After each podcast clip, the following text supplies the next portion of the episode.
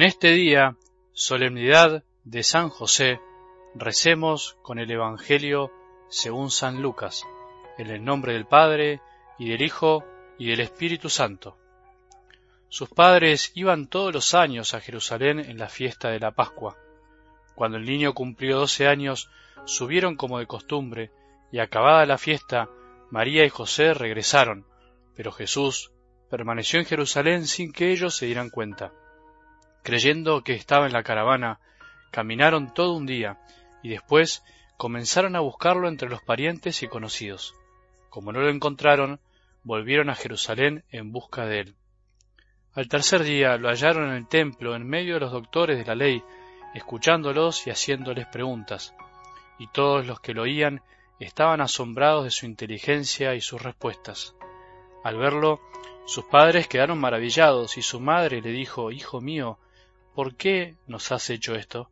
Piensa que tu padre y yo te buscábamos angustiados.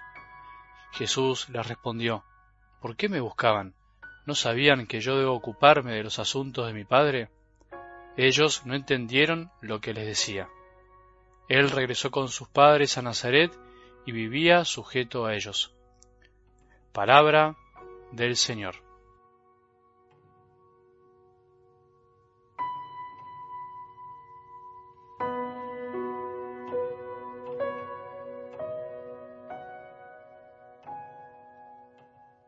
Es la solemnidad de San José, el esposo de la Virgen María.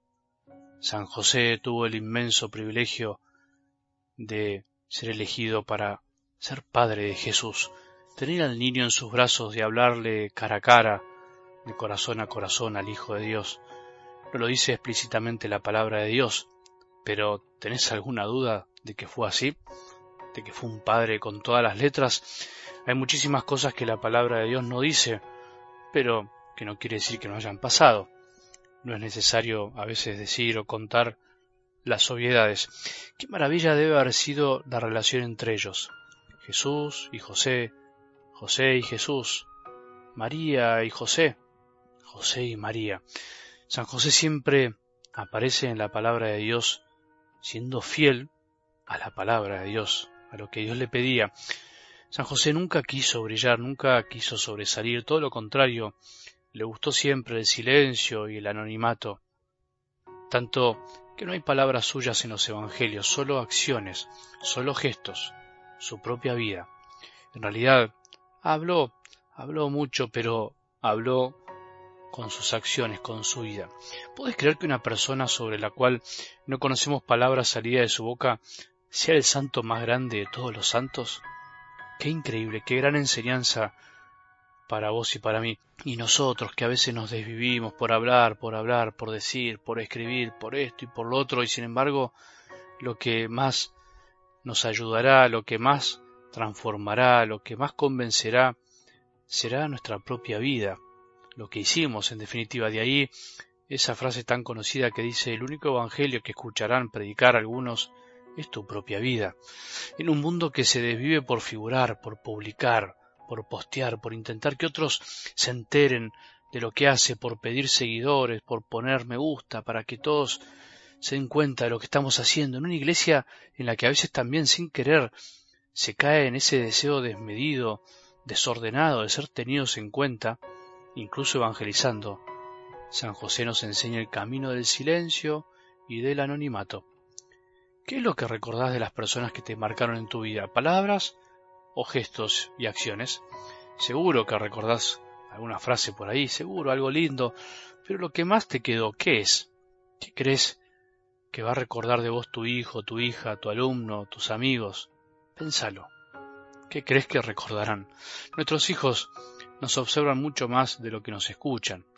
Jesús seguro que observó a José mucho más que escucharlo o lo escuchó y también lo observó, pero en realidad podríamos decir que el observar también es una forma de escuchar, y cuando lo que se observa condice con lo que se escucha, queda grabado a fuego en el corazón.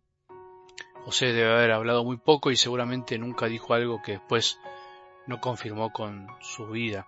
A nosotros a veces nos pasa lo contrario. Podemos machacar con palabras lo que después no podemos sostener con nuestra propia vida y entonces lo que decimos jamás queda en el corazón de los otros. Conviene entonces siempre empezar al revés, vivir y después, si es necesario, hablar. Predica con tu vida y si es necesario con palabras, decía San Francisco de Asís a sus hermanos. Qué maravilla es imaginar a Jesús disfrutando de la presencia de su Padre en la tierra. Qué maravilla debe haber sido ver a Jesús aprendiendo no tanto de los grandes discursos de José, sino de su obediencia cotidiana a la palabra de Dios. Eso es lo que tenemos que aprender cada día más en nuestras familias, en nuestros grupos, en nuestras comunidades, en la iglesia. Dejar de hablar tanto y vivir más el Evangelio. Interpretarlo, rumiarlo, sí, saborearlo y llevarlo a la práctica. Mucho más. Dejar de decir lo que todo el mundo tiene que hacer y nosotros no hacer nada por ser santos. Dejar de solucionar todos los problemas del mundo o pretender hacerlo con nuestras palabras mientras no somos capaces de dar la vida cuando es necesario hacerlo. Aprendamos del silencio y de la obediencia de San José, aprendamos que de nosotros quedará más lo que hicimos que lo que hablamos, que el amor está más en las obras que en las palabras, como decía San Ignacio. Dios tiene sed de que tengamos sed de Él y amándolo, amemos a los demás.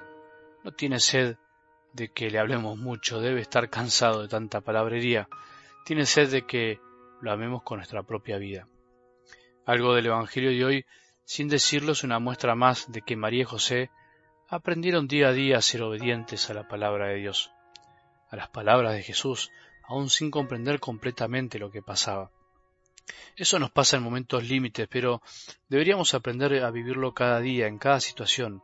Me acuerdo esa mujer que me vino a ver que estaba viviendo sus últimos momentos en la tierra, que ya se estaba dando cuenta que la vida se le apagaba poco a poco, me decía algo así cuando le preguntaba qué sentía en esos momentos.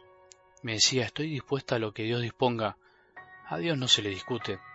Él sabe cuál es el momento oportuno. Qué gratificante, qué lindo es escuchar algo así. Seguro que José pensó lo mismo.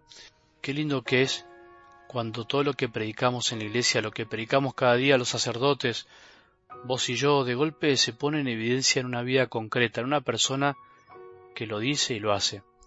A José me lo imagino así, me lo imagino un hombre de paz, de corazón sencillo, un hombre firme, fuerte, pero humilde y sincero, con un corazón gigante como para amar a María y a Jesús, pero abierto siempre al misterio, a la incomprensión, al silencio, a la confianza total.